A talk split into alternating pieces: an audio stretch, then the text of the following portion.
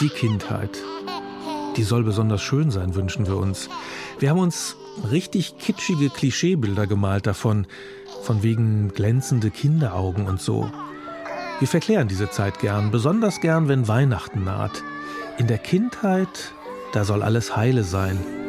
Aber was heißt das eigentlich?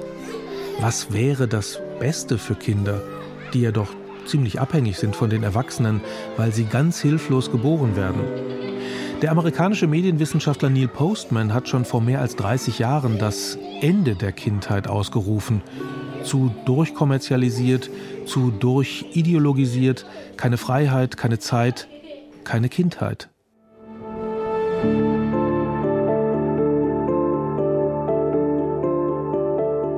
Was wäre denn, wenn Kinder selbst bestimmen, wie Kindheit ist? Jedenfalls so weit wie möglich. Das fordert die UN-Kinderrechtskonvention, der seit Anfang der 90er Jahre alle UN-Mitgliedstaaten beigetreten sind, außer die USA. Am 20. November 1989 wurde die Konvention beschlossen, deshalb ist der 20. November heute der Tag der Kinderrechte. Fast alle Länder also haben sich verpflichtet, Kinderrechte zu achten. Machen sie natürlich nicht immer. Die Bundesregierung immerhin hat gerade die Kindergrundsicherung beschlossen, mit größten Schwierigkeiten allerdings. Kein Kind soll arm sein in Deutschland. Und auch Kinder selbst fordern gerade verstärkt ihre Rechte ein, zum Beispiel in der Klimaschutzbewegung. Uns geht es um unsere Zukunft und wir sind viele und wir sind laut, weil ihr uns die Zukunft klaut. When do we want it? We gonna fight for it? Are we gonna get it? Because who are we? Erwachsene gucken auf so ein Engagement manchmal runter. Erwachsene wissen ja immer alles besser. Wirklich? Das ist der Rest des Geschichte, der Geschichtspodcast vom Deutschlandfunk. Und ich bin Jörg Biesler. In der Rest des Geschichte gucken wir zurück, um die Debatten der Gegenwart zu verstehen. In dieser Folge geht es um die Kindheit und darum, wie sie so wurde, wie sie ist. Erste schockierende Wahrheit, Kindheit hat es gar nicht immer gegeben. Sie ist, wenn man so will, eine Erfindung und ungefähr 400 Jahre alt. Natürlich gab es auch damals schon Kinder, wie immer, aber damit fängt das Problem schon an, denn Kindsein, das war um 1600 was ganz anderes als heute. Wenn Sie sich aussuchen könnten, Sie waren ja nun Kind im 20. Jahrhundert, wenn Sie sich hätten aussuchen können, in welchem Jahrhundert Sie Kind gewesen wären, welches wäre das gewesen? Ja, das ist eine äh, vielleicht vertracktere Frage, als sie es zunächst anhört. Wenn man als hellhäutiger Junge geboren wurde, europäischer, im weitesten Sinne europäischer Abstammung, dann gibt es einige Zeiten, die sehr attraktiv erscheinen. Äh, zum Beispiel die frühe USA im 19. Jahrhundert, wo es ausreichend zu essen gab, ausreichend Land auch gab, wo Kinder, wenn sie jung waren und weißhäutig, hellhäutig waren, doch auch große Freiheiten hatten. Wenn man sich aber vorstellt, man ist dann ein Mädchen, vielleicht dunkelhäutig, äh, dann erscheinen einem diese Phasen doch weniger attraktiv und dann muss man fast sagen, dass die unmittelbare Gegenwart doch eine schönere Kindheit verspricht als vergangene Jahrhunderte. Denn die Vorstellung, dass Kinder Schutz brauchen und Fürsorge, die ist eben noch gar nicht so alt. Klappt nicht immer und überall, aber das Bewusstsein dafür gibt es. Das zeigt ja, dass fast alle Länder die UN-Kinderrechtskonvention unterzeichnet haben. Was das eigentlich ist, die Kindheit, das bespreche ich mit dem Mann, der gern im Amerika des Wilden Westens Kind gewesen wäre. Till Kössler, Professor für historische Erziehungswissenschaft an der Martin-Luther-Universität Halle-Wittenberg. Kindheit kann man definieren als eine Zeit zwischen, ich sag mal, Geburt vielleicht und dem 14. Lebensjahr. Danach ist man dann Jugendlicher und irgendwie mit 18 in Deutschland jedenfalls erwachsen. Wie sieht das aus, wenn Sie es historisch betrachten?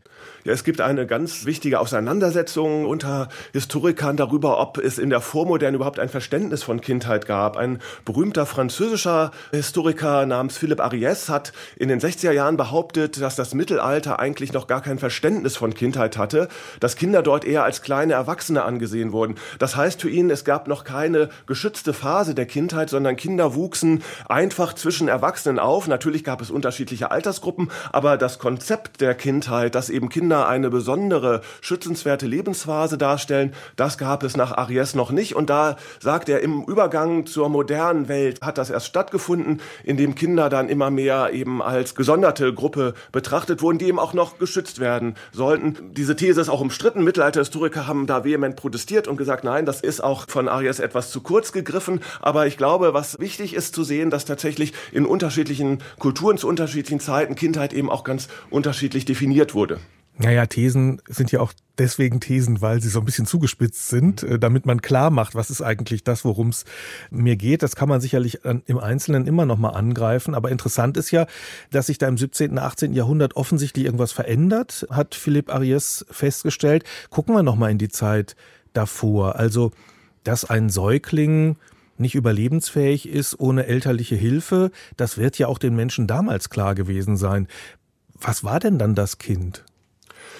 Also was, glaube ich, ein ganz wichtiger Faktor ist, was heute uns sehr fremd erscheint, ist der hohe Anteil der Kindersterblichkeit. Und Sie sagen zu Recht, natürlich war auch das für mittelalterliche Menschen schrecklich, dass Kinder im ersten Lebensjahr gestorben sind. Aber es wurde auch in gewisser Weise als Gott gegeben, als natürlich wahrgenommen. Ungefähr die Hälfte aller Kinder, die in Mitteleuropa geboren wurden, starben im ersten Lebensjahr im Mittelalter. Und das führte dann dazu, so Aries, dass einfach die Menschen eine Zeit lang eher ein Distanz distanziertes Verhältnis zum Kleinkind hatten, weil es emotional für sie so die Argumentation eine zu große Herausforderung gewesen wäre, jetzt um jedes Kind zu trauern, was eben direkt dann im Kindbett oder kurz danach stirbt. Und dass im Laufe der Entwicklung erst eigentlich dann ein Kind zum Beispiel einen Namen bekommen hat und eben auch als eigenständiges Lebewesen, als eigenständiger Mensch wahrgenommen wurde.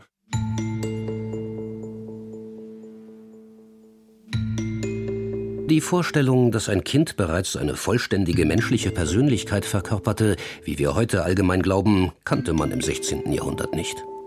Zu viele starben. Sie sterben mir alle als Säuglinge weg, um noch einmal Montaigne zu zitieren.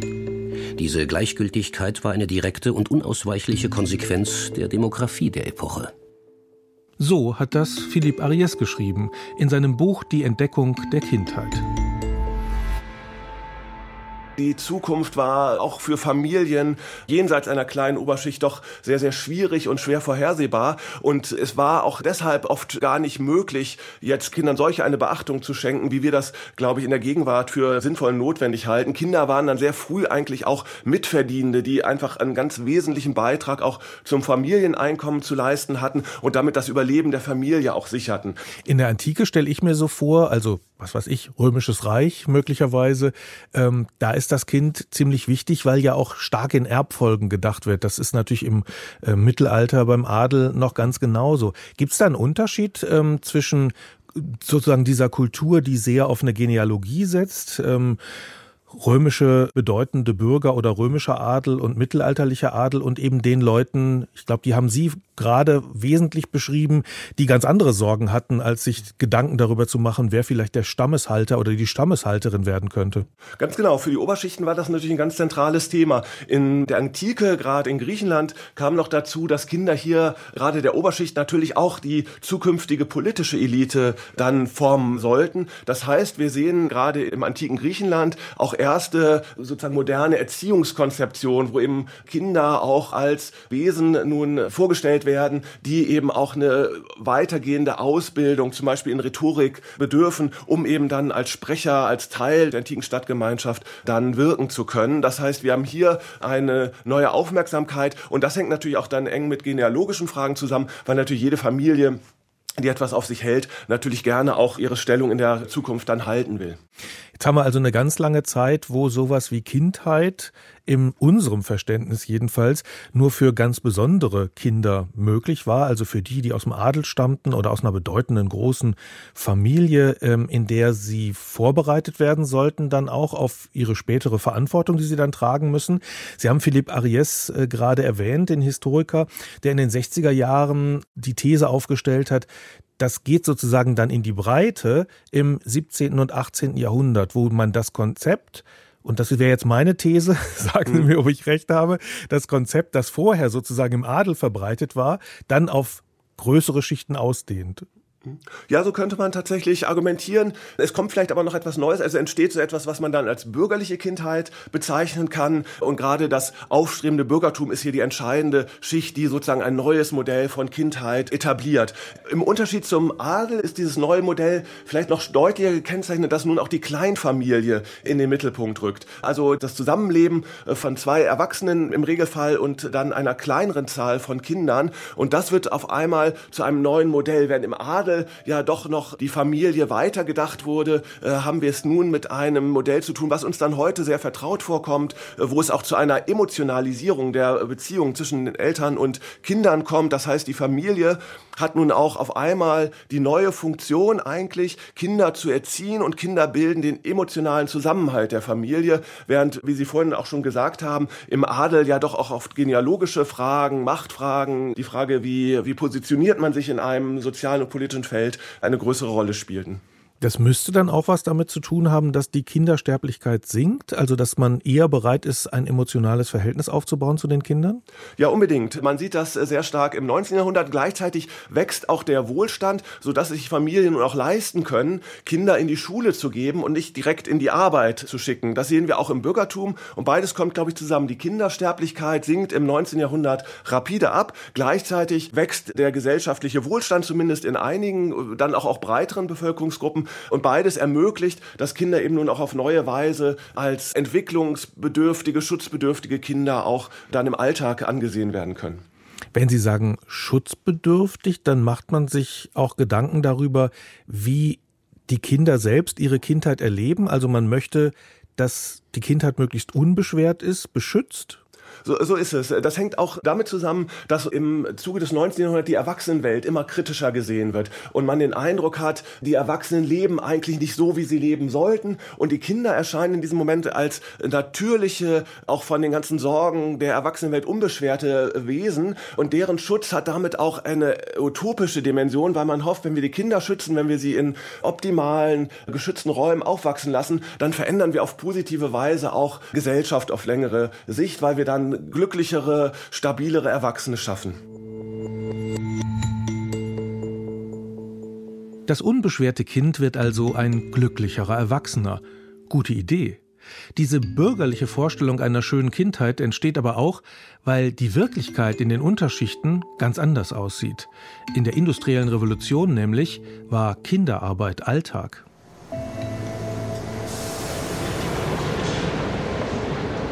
Vor allem wird mit der Industrialisierung Kinderarbeit problematischer. Wenn Kinder zu Hause im Heimgewerbe mitarbeiten, dann wirkte das vergleichsweise natürlicher. Wenn jetzt aber Kinder zum Beispiel in Industrien arbeiten, dann ist es natürlich etwas, was schnell auch skandalisiert werden kann. Und umgekehrt tatsächlich bekommt natürlich auch die Familie jetzt einen Raum, der sozusagen gegenüber der Wirtschaftswelt, gegenüber der kapitalistischen Welt nun besondere Vorzüge aufweist, eine höhere Bedeutung. Und Kinder und die die Erziehung von Kindern bilden somit immer auch einen Gegenpol zur modernen Welt, in der man den Eindruck hat, dass wir hier eine Sphäre haben, die eben nicht belastet ist durch Leistungs- und Konkurrenzdenken und die ganzen wirtschaftlichen Zwänge der Moderne.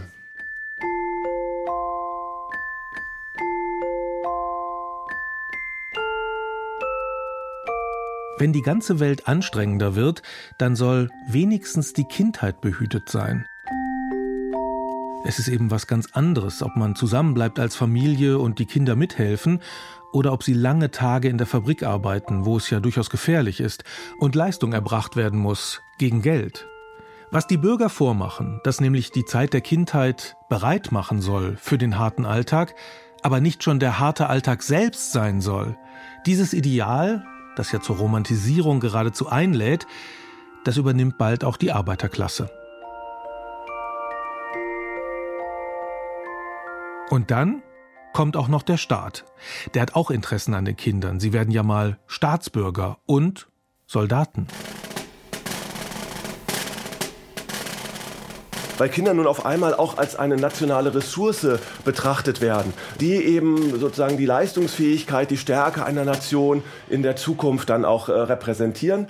Das heißt auch, das Aufwachsen von Kindern wird nun auch einem Politikum und es gibt in England dann Studien, die zeigen, dass nun ein Großteil der Rekruten, also der jungen Soldaten, körperliche Schäden aufweist und hier hat nun auf einmal der Staat ein Interesse zu sagen, wir müssen hier staatliche Mittel in die Gestaltung von Kindheit schicken, damit wir zum Beispiel kräftige fähige Soldaten dann in der Zukunft haben. Umgekehrt hat natürlich die staatliche Interesse auch damit zu tun, dass wichtige Lobbygruppen, gerade aus der beginnenden Kinderschutzbewegung, nun sagen, wir dürfen die Familien nicht alleine lassen, sondern wir müssen in Familien, die wir als problematisch ansehen, in den Kindern nicht unseren Anforderungen entsprechend erzogen werden. Dort müssen wir intervenieren. Und dann beginnt eine lange Debatte darum, inwieweit eigentlich der Staat in Familien eingreifen kann und zum Wohl der Kinder zum Beispiel eben auch Kinder aus Familien herausholen kann. Aber das finde ich einen super interessanten Punkt. Also, dass sowohl die Menschen Interesse an ihren Kindern hatten, sie wollten natürlich, dass die eine gute Zukunft haben, deswegen gehen die dann zum Beispiel in die Schule und deswegen werden die von bestimmten Belastungen erstmal ferngehalten. Aber dem Staat geht es eigentlich ganz genauso. So wie es in der kapitalistischen bürgerlichen Gesellschaft eine Konkurrenz gibt und man sein Kind darauf vorbereiten muss, so denken die Staaten auch. Wir müssen unsere Bevölkerung darauf vorbereiten, dass sie, sie haben die Soldaten erwähnt, aber es geht sicherlich auch um Arbeiterinnen und Arbeiter. Also, dass man Menschen hat, die sagen wir ja jetzt in Deutschland auch im 21. Jahrhundert noch. Die Kinder sind eine wichtige Ressource. Wir müssen dann für eine gute Ausbildung sorgen, denn nur wenn wir eine gut ausgebildete Bevölkerung haben, dann können wir unseren Wohlstand behalten. Ganz genau. Und man sieht es auch, dass wir dann gerade natürlich im Zeitalter der Weltkriege mit den schrecklichen Bevölkerungsverlusten, mit den Millionen Toten, die diese Kriege mit sich gebracht haben, natürlich auch eine neue Angst haben vor einem Bevölkerungsrückgang. Und damit werden Kinder immer wichtiger oder das einzelne Kind wird immer wichtiger, weil nun eben Kinder nicht mehr in Hülle und Fülle vorhanden sind scheinbar, sondern eben hier eine doch begrenzte Zahl darstellen, die man eben nun möglichst gut auch erziehen muss. Und Sie haben vollkommen recht, da geht es auch um den Wirtschaftsbereich, der wird sicherlich dann auch gerade nach dem Zweiten Weltkrieg wichtiger. Nicht, dass man gut ausgebildete Fachkräfte hat. Äh, das ist ein gesellschaftliches Interesse, was sich dann stark auf die Gestaltung auch von Kindheit auswirkt.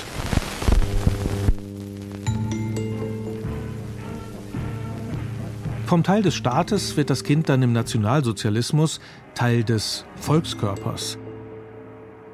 Wer da dazugehört, das wird nach rassistischen und sozialdarwinistischen Kriterien entschieden. Der Rest aussortiert, gnadenlos und ohne Moral. Das ist eine Tendenz, die eng auch mit der sogenannten eugenischen Bewegung zu tun hat, in der es darum ging, sozusagen gute Kinder in Anführungszeichen möglichst optimal aufwachsen zu lassen. Das führt dann in solche Mutterschutzprogramme, in äh, auch Ehestandsdarlehen für vermeintlich arische in Anführungszeichen Familien, während umgekehrt dann Kinder, die nun als minderwertig angesehen werden, möglichst eben gar nicht erst geboren werden sollen und wenn sie geboren sind, dann doch von der eigenen Fortpflanzung abgehalten werden sollen, ausgegrenzt werden sollen. Das sehen wir im Nationalsozialismus auf schreckliche Weise, wo genau diese Politik durchgeführt wird. Für Menschen, die nun für die Nationalsozialisten dazugehörten, die zur deutschen vermeintlichen Volksgemeinschaft gehörten, waren zusätzliche Leistungen vorgesehen, während eben alle anderen Kinder äußerst schrecklich behandelt wurden und im Zweiten Weltkrieg dann sogar zu Hunderttausenden auch ermordet wurden, wenn wir an Kinder mit Behinderung denken.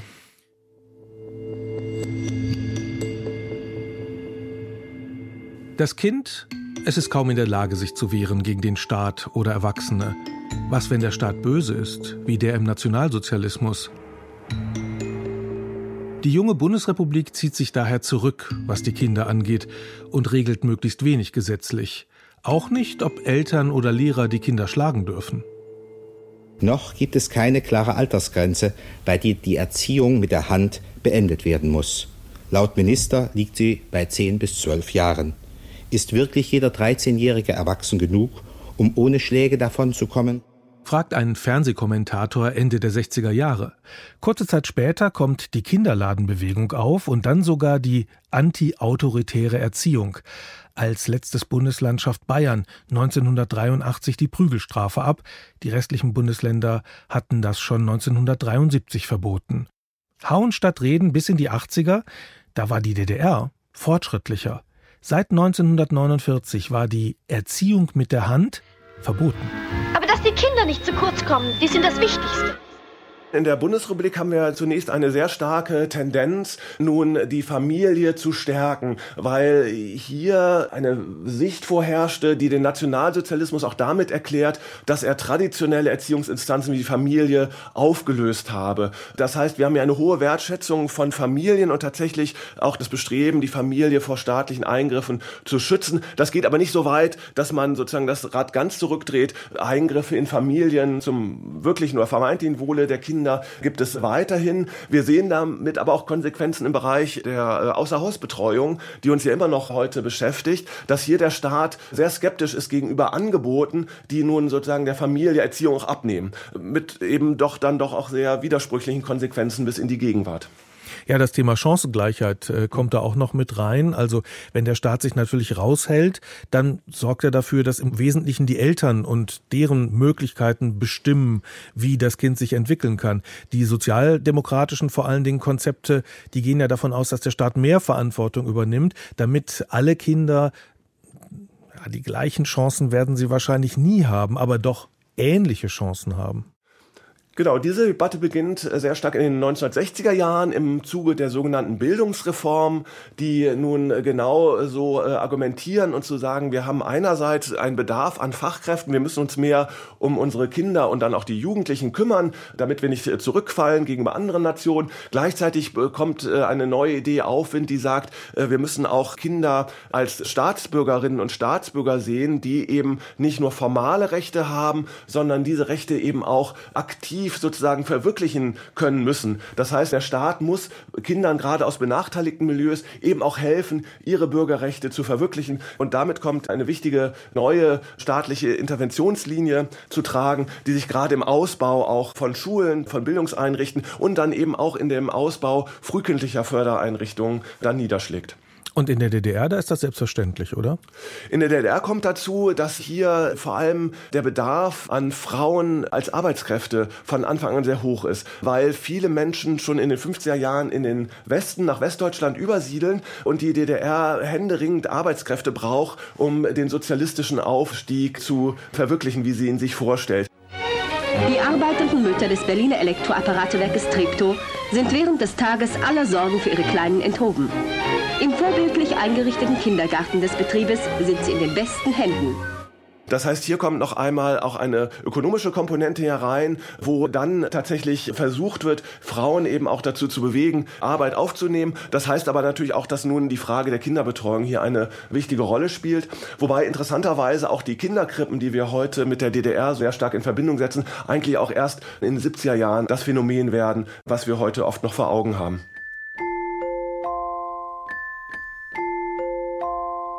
Also der Staat hat, seitdem es ihn im modernen Sinne gab, Interesse an den Kindern. Und was es an Kinderrechten gab, das hatte immer auch zu tun damit, was der Staat von den Kindern wollte.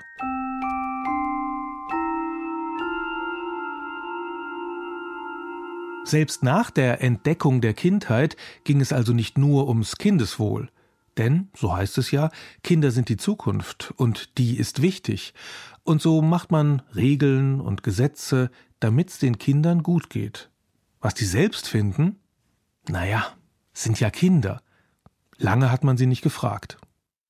Ich glaube, wir haben in der Moderne eine wechselseitige Entwicklung. Wir haben zwei verschiedene, sozusagen miteinander konkurrierende Tendenzen. Die eine Tendenz ist, dass Fragen von Teilhabe in den letzten Jahrzehnten immer wichtiger geworden sind. Das ist eine historisch sehr neue Entwicklung, dass man Kinder auch als aktive Bürgerinnen und Bürger ansieht. Und hier haben wir eben Tendenzen von Kinderparlamenten bis zu Fragen auch äh, von politischer Partizipation von Kindern. Eine Tendenz, die doch darauf gerichtet ist, Kinder immer mehr auch als aktive Teilhaber von Gesellschaft wahrzunehmen. Auf der anderen Seite haben wir die eben lang andauernde Tendenz schon des Kinderschutzes, wo ja doch das Bestreben ist, auch Kinder möglichst von der Gesellschaft erstmal fernzuhalten, mit der Konsequenz dann aber auch, dass sie leicht dadurch auch entmündigt werden, als unselbstständig, als noch nicht fertig betrachtet werden und Fragen von Teilhabe da dann teilweise weniger in den Mittelpunkt rücken.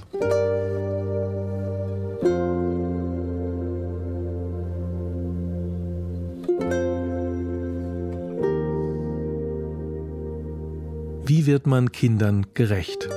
Einer der Vordenker bei dieser Frage war Janusz Korczak, ein polnischer Arzt und Schriftsteller jüdischer Abstammung.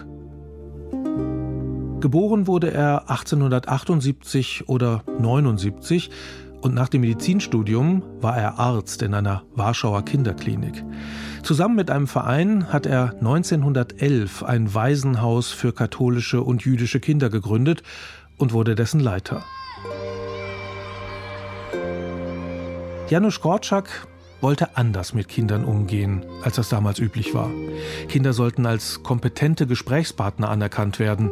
Davon war er überzeugt, auch dass sie teilhaben sollen an der Demokratie, gefragt werden und dass man ihnen Vertrauen entgegenbringt. Wie man ein Kind lieben soll und das Recht des Kindes auf Achtung, das sind pädagogische Schriften von ihm. Er hat aber auch einen Roman geschrieben, Kinder der Straße, der basierte auf eigenen Beobachtungen. Denn Janusz Korczak hat sich gelegentlich verkleidet, um die Armutsquartiere kennenzulernen. Er hat Jungen besucht, die auf den Straßen lebten und sich irgendwie durchschlagen mussten. Er wusste also, wovon er schreibt und hat das Waisenhaus gegründet, um die Lage der Kinder zu verbessern. Und das ganz grundlegend.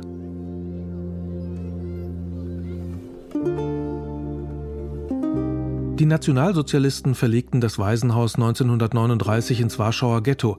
Von 1942 an wurden die Jüdinnen und Juden aus dem Ghetto in Vernichtungslager deportiert, auch die Waisenkinder. Korczak hat sie nach Treblinka begleitet. Was damals passierte, kann man in seinen Tagebüchern nachlesen. Am 5. August 1942 wurde Janusz Korczak ermordet. Ich bin manchmal etwas skeptisch gegenüber einer zu starken Heroisierung von Personen, aber im Falle von Janusz Korczak, glaube ich, ist das in, in vieler Hinsicht angemessen. Er hat dann entschieden, sofern man Zeitzeugenberichten glauben darf, tatsächlich davon Abstand zu halten, sich selber zu retten, sondern ist dann freiwillig und sehenden Augen, das muss man sagen, dann in den Tod gegangen mit seinen Kindern gewisserweise dann sehr konsequent im Sinne auch seines Lebens und Denkens, dass er hier sagt, gerade auch in diesen schlimmen, schrecklichen Momenten lasse ich die Kinder, die mir anvertraut sind, nicht alleine. Janusz Korczak hat sich dafür eingesetzt, Kinder ernst zu nehmen und ihnen Freiheit zu lassen, im Grunde die, die auch die Erwachsenen haben. Denn wie sollen sie sonst später Verantwortung für sich selbst übernehmen?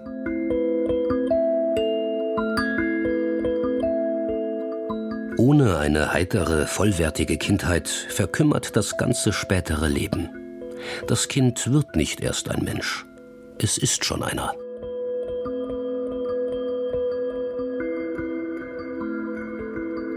Mit dieser Überzeugung ist Janusz Korczak ein Vorreiter, was Kinderrechte angeht. Also Janusz Korczak ist einer der Pioniere, heißt es dann immer. Der hat 1919 in seinem Buch, wie man ein Kind lieben soll, ein Grundgesetz für Kinder formuliert, ein allerallererstes mit drei Artikeln. Das Recht des Kindes auf den heutigen Tag, das Recht des Kindes auf seinen Tod und das Recht des Kindes, das zu sein, was es ist. Und das ist ein eigentlich auch provozierendes und sehr äh, markantes Grundgesetz. Ich möchte da diesen zweiten Punkt, das Recht des Kindes auf seinen Tod, noch einmal herauspicken. Denn darin hat er nochmal betont, dass das Kind ein Recht auf das eigene Leben hat, dieses eigene Leben selbst zu gestalten als Akteur, Akteurin. Und es nicht ein Recht der Erziehenden ist, diese Gestaltung komplett zu übernehmen. Und das steckt eben auch in der Kinderrechtskonvention drin. Claudia Kittel ist Erziehungswissenschaftlerin und sie leitet die Monitoringstelle der UN-Kinderrechtskonvention am Deutschen Institut für Menschenrechte. Sie hilft also staatlichen Institutionen dabei, die Konvention umzusetzen. Tja, das Thema Kinderrechte hat mich auch nicht von Anfang an interessiert. Ich bin drauf gestoßen im Zuge meines Studiums der Erziehungswissenschaften an der Universität zu Köln. Dort lag am ersten Tag meines Studiums die UN-Kinderrechtskonvention in so einer Printversion auf dem Tisch weil es damals einen Kinderbeauftragten in Nordrhein-Westfalen gab, Dr. Reinhard Eichholz, der sich gedacht hat, es wäre gut, wenn alle, die mit Kindern arbeiten wollen, diese Konvention kennen, die damals gerade erst ratifiziert wurde von Deutschland. Und da hat mich das Thema Kinderrechte erwischt. Und mich hat da etwas äh, berührt, das mich auch dazu bewogen hatte, Erziehungswissenschaften zu studieren, nämlich der Umgang mit Kindern als irgendwie gleichberechtigten Partnern, auch wenn sie noch Kinder sind. Damals, Anfang der 1990er Jahre, gab es erziehungswissenschaftliche Schriften, die noch ganz neu waren. William Damon zum Beispiel, der hat gesagt, der sozialkompetente Säugling ähm, hat darüber ein Buch geschrieben. Und ich war damals total baff, wie man annehmen konnte, dass ein Säugling nicht sozialkompetent sein könnte. Und diese Gedanken, die sind in der Kinderrechtskonvention auch wieder aufgetaucht. Kaum jemand anderes kennt die Geschichte der UN-Konvention zu Kinderrechten so wie Claudia Kittel. Also sie ist in Fortschreibung der Allgemeinen Erklärung für Menschenrechte entstanden nach dem Zweiten Weltkrieg. Und es war erklärtes Ziel im Grunde genommen, sich den Weltfrieden zu sichern. Und ich fand, dass die Vereinten Nationen da sehr klug gehandelt haben, indem sie dann mit einer Kinderrechtskonvention nochmal betont haben, dass es dafür eine Kindheit braucht, und das steht in der Präambel von der Konvention, dass ein Kind nämlich zur Entfaltung seiner Persönlichkeit in einer Familie und umgeben von Glück, Liebe und Verständnis aufwachsen soll und im Geist des Friedens, der Würde, der Toleranz, der Freiheit, der Gleichheit. Das basiert auf den Überlegungen von Janusz Korczak, über die wir vorhin gesprochen haben. Aber es hat ganz schön lange gedauert, bis sein Grundgesetz für Kinder Gemeingut geworden ist genau genommen von 1919 bis 1989 mit vielen Zwischenschritten.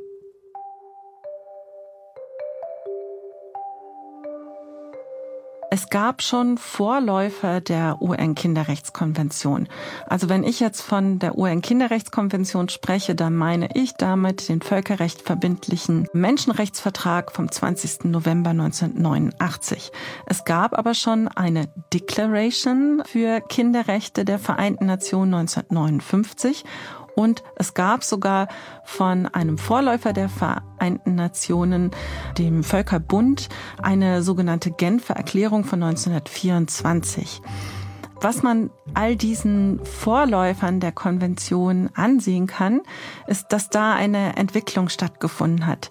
Die Genfer Erklärung von 1924 war noch ganz stark geprägt vom Schutzgedanken Kindern und Jugendlichen gegenüber. Nach dem Ersten Weltkrieg, es gab viele Waisen in auch Europa, wo es viel Not gab, Kinder wirklich in ihren Grundbedürfnissen versorgt werden mussten. Also was Nahrung, Unterkunft, Kleidung anging. Davon ist auch diese Genfer Erklärung ganz stark noch geprägt. Kinderrechte also hängen zusammen mit den Menschenrechten und die sollten universal gelten, eben auch im Alltag. Das forderte 1958 beim Jubiläum zehn Jahre UN-Menschenrechtscharta Eleanor Roosevelt, die ehemalige First Lady und spätere UN-Delegierte der Vereinigten Staaten. Wo fangen Menschenrechte an? An den kleinen Plätzen, nahe dem eigenen Heim so nah und so klein, dass diese Plätze auf keiner Landkarte der Welt gefunden werden können. Und doch sind diese Plätze die Welt des Einzelnen. Die Nachbarschaft, in der er lebt, die Schule oder die Universität, die er besucht, die Fabrik, der Bauernhof oder das Büro, in dem er arbeitet. Das sind die Plätze, wo jeder Mann, jede Frau und jedes Kind gleiche Rechte, gleiche Chancen und gleiche Würde ohne Diskriminierung sucht. Solange diese Rechte dort keine Geltung haben, sind sie auch woanders nicht von Bedeutung. Man hat dann aber gemerkt, dass es einfach Gruppen von Menschen gibt, denen der Zugang zu den Menschenrechten nicht so unmittelbar gegeben ist. Und Kinder sind eben auch eine solche Gruppe, weil sie immer über Erwachsene erst den Zugang zu ihrem Recht bekommen. Und deswegen überhaupt ist noch eine Kinderrechtskonvention äh, entstanden. Halt zuerst diese Erklärung, die, die, die Declaration. Eine Declaration, das ist ja mehr so eine Bekundung. Und deswegen gab es einige Staaten, die beim 20-jährigen Jubiläum dieser Declaration für Kinderrechte forderten, dass man doch bitte einen völkerrechtlich verbindlichen Vertrag schaffen solle, damit es konkreter wird, dass die Staaten sich wirklich daran halten sollen. Allen voran Polen und noch ein paar andere Länder haben dann einen ersten Entwurf für einen solchen Vertrag geschrieben und den eingebracht bei diesem 20-jährigen Jubiläum und gesagt, lasst uns, da wurde das Jahr des Kindes ausgerufen von den Vereinten Nationen 1979, lasst uns doch eine Kinderrechtskonvention verfassen. Und dann hat man zehn lange Jahre diskutiert, debattiert in einer Arbeitsgruppe und aus diesem Erstentwurf, dem First Polish Draft, wie er dann hieß, die Konvention geschrieben, die dann nach zehn Jahren Entwicklung durch die Generalversammlung der Vereinten Nationen verabschiedet wurde. The task before us now is to give reality to the promises of the convention by bringing it into force and applying it worldwide. In this way we can respond and give effect to the statement of the declaration that mankind owes the child the best it has to give. Und was sehr bemerkenswert war, ohne Enthaltungen oder Gegenstimmen. Das gibt es sonst eigentlich nie. Da gibt es eigentlich immer Enthaltungen. Aber hier gab es mal den tollen Moment, dass alle zugestimmt haben. Drei Ps sind wichtig bei der UN-Kinderrechtskonvention. Protection, Provision, Participation. Schutz also, Fürsorge und Teilhabe. Die Teilhabe kam aber erst 1989 dazu. Das Ziel war aber am Anfang wahrscheinlich noch nicht so sehr, den Kindern jetzt Mitspracherecht zum Beispiel und Entscheidungsrecht vielleicht sogar einzuräumen, sondern es ging erstmal darum, die Kinder zu schützen? Bei der Declaration ging es noch sehr stark um den Schutz, aber bei der Kinderrechtskonvention die dann 1989 von der Generalversammlung der Vereinten Nationen verabschiedet wurde, da war von Anfang an auch das Mitspracherecht von Kindern mitgedacht. Die hatte von Anfang an diese drei Rechtsbereiche, Schutzrechte, Förderrechte, also Bildung, Gesundheit, angemessener Lebensstandard, diese Dinge und Beteiligungsrechte zum Gegenstand. Und das war von Anfang an das Besondere an dieser Konvention oder das Emanzipatorische, dass damit Kinder eben eine bessere Betonung als gleichberechtigte Menschen bekommen sollten. Und wir haben eben über Janusz Korczak gesprochen. Er hat zum Beispiel die Genfer Erklärung von 1924, die ja noch ein Vorläufer der Vereinten Nationen verabschiedet hatte, harsch kritisiert, weil sie eben die Kinder nicht als Rechtssubjekte ausdrücklich betont hat. Und ich glaube, er hatte diesen, diesen Kern schon ganz gut und, und besonders gut herausgearbeitet in seinen Schriften. Ich hatte nach dem Vorgespräch zu diesem Podcast mir ähm, das Buch von Korczak, Das Recht des Kindes auf Achtung und fröhliche Pädagogik, ein toller Titel übrigens, äh, nochmal zur Hand genommen. Und da gibt es ganz vorne einen Merksatz. Da steht Merke. Entweder das Leben der Erwachsenen am Rande des Lebens der Kinder oder das Leben der Kinder am Rande des Lebens der Erwachsenen. Wann wird jener Moment der Freimütigkeit eintreten, da das Leben der Erwachsenen und das der Kinder gleichwertig nebeneinander stehen werden? Fragezeichen. Und damit hat er die Problematik sehr auf den Punkt gebracht, meiner Meinung nach, die wir bis heute noch nicht überwunden haben. Warum haben wir sie noch nicht überwunden? Was ist das Schwierige daran? Ich glaube, wir Erwachsenen sind das Problem. Inwiefern? Wir wollen Kinder behüten. Wir machen solche Äußerungen, die können das noch gar nicht genau überschauen. Die sind sich über die Auswirkungen ihrer Entscheidung noch nicht so bewusst. Wir übersehen, dass es ganz wichtig ist, dass man als ein Mensch Entscheidungen, die über einen selbst getroffen werden, mit beeinflusst, dass es ein Teil von Würde ist, dass man seine Perspektive in einen Entscheidungsprozess einbringen darf. Und dieses Recht versagen wir Kindern immer wieder, oftmals im gut gemeinten Glauben, eine Last von den Kindern zu nehmen. Ich finde zum Beispiel eine Debatte ähm, und es gibt ein Buch dazu von Dr. Claudia Wiesemann, die auch Mitglied im Ethikrat ist, bei medizinischen Entscheidungen, die natürlich am Ende die Eltern und die Ärzte treffen müssen bei Minderjährigen. Aber wir haben Patientinnen, die minderjährig sind, die schon zwei, drei Chemotherapien hinter sich haben und dann nicht deren Meinung wirklich mit einzubeziehen in die Entscheidungsfindung, ist ein Verstoß gegen Kinderrechte. Es ist extrem wichtig, da sind Menschen mit, mit Erfahrungshintergrund, selbst bei solchen schwerwiegenden Entscheidungen immer die Person selber anzuhören und ihre Perspektive mit einzubeziehen. Und es gibt da Entwicklungen, wo das stattfindet, die extremst erfreulich sind. Aber es ist einfach lange nicht in allen Bereichen und flächendeckend der Fall. Es hängt immer wieder von Personen ab, die sich da besonders engagieren, besonders auf den Weg machen.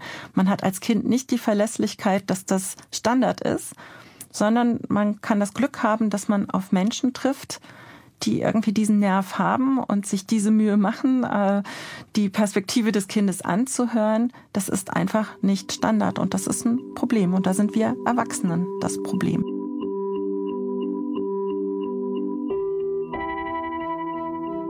Kinderrechtsexpertin Claudia Kittel hat mir dann noch von einem Erlebnis erzählt, das sie beeindruckt hat.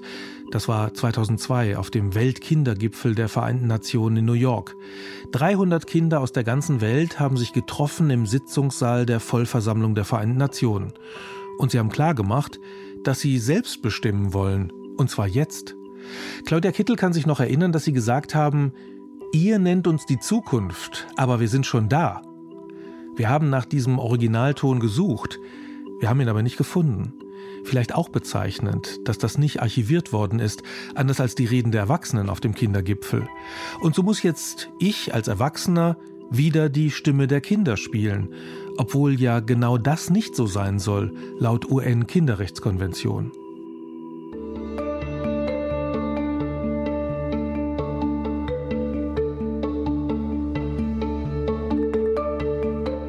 Unser Dank geht an Claudia Kittel und Till Kössler, an Josephine Kuban für die Recherche, Thomas Ibrahim Produktion und Regie und Monika Dittrich Redaktion.